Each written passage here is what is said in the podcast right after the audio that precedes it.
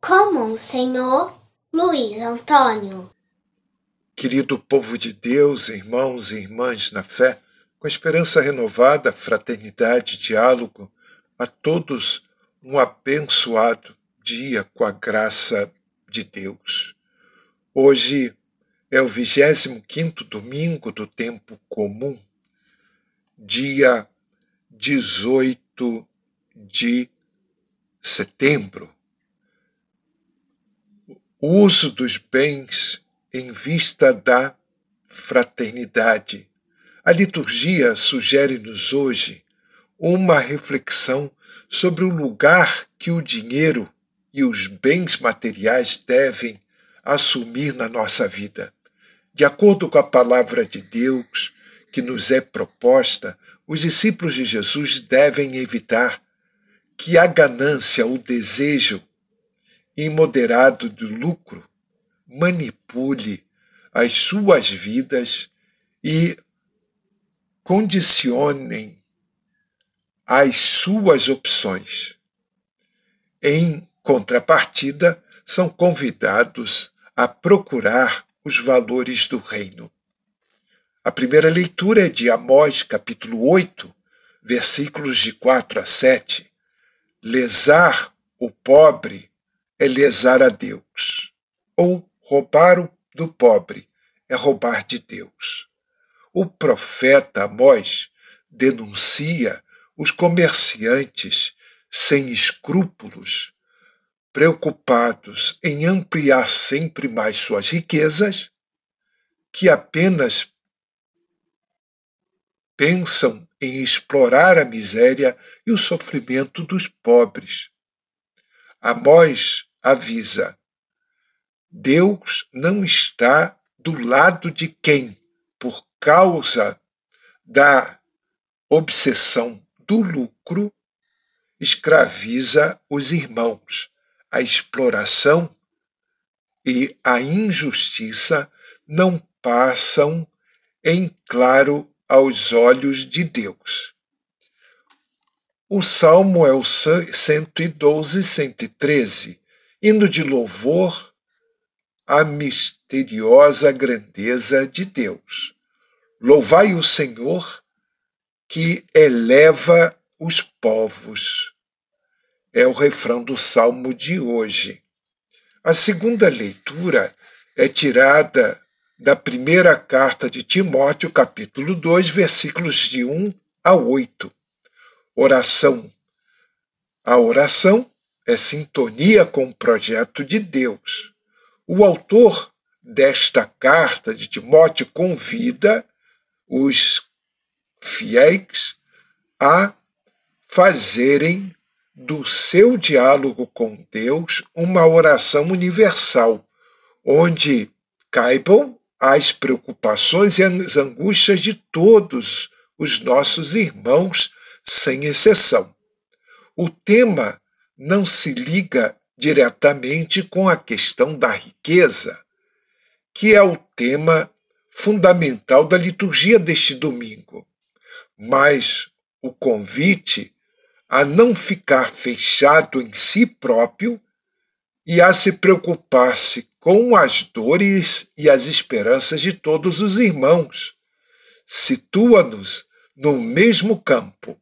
O discípulo é convidado a sair do seu egoísmo para assumir os valores duradouros do amor, da partilha e da fraternidade. O evangelho de hoje é Lucas capítulo 16, versículos de 1 a 13. Proclamação do Evangelho de Jesus Cristo segundo Lucas. Naquele tempo, Jesus disse aos seus discípulos: Um homem rico tinha um administrador que foi acusado de esbanjar os seus bens. Ele o chamou e lhe disse: O que é isso que ouço a teu respeito? Presta conta da tua administração, pois já não podes mais administrar meus bens. O administrador então começou a refletir: O Senhor vai me tirar a administração. Que vou fazer? Para cavar, não tenho forças.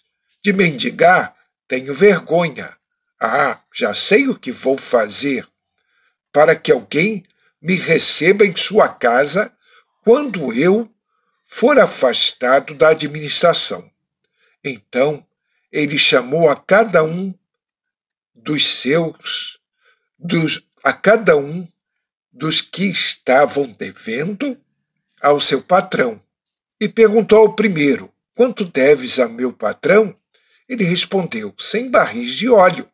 O administrador disse: Pega a tua conta, senta-te depressa e escreve cinquenta.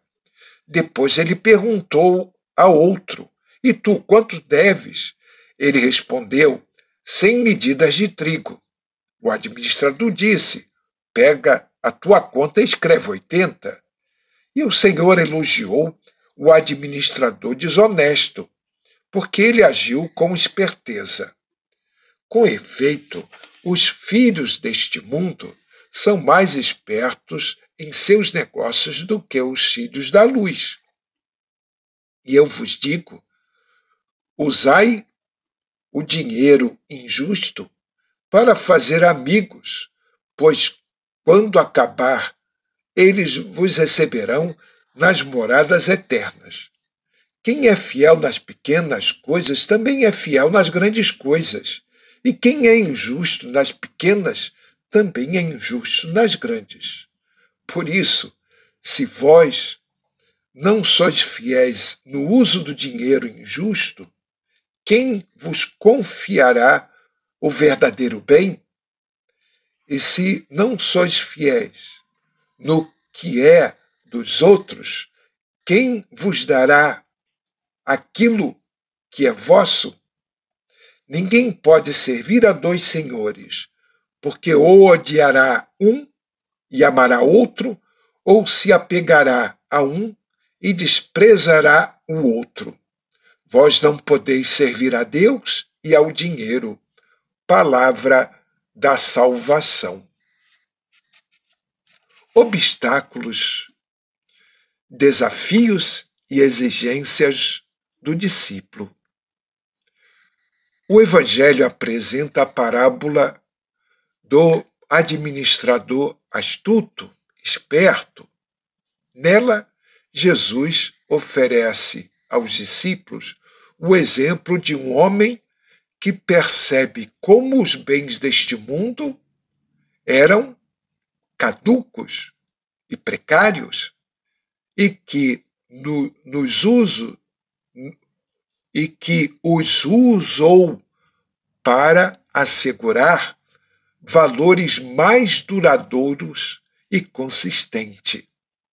Jesus avisa os seus discípulos para fazerem o mesmo.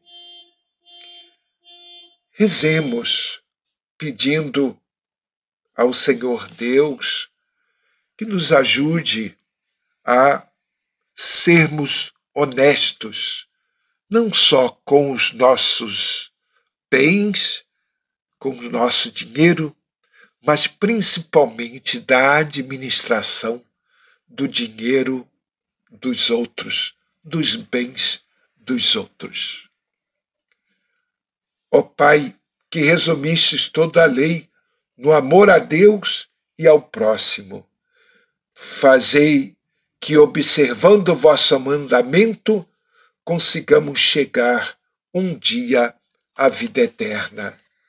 Por nosso Senhor Jesus Cristo, vosso Filho, na unidade do Espírito Santo. Amém.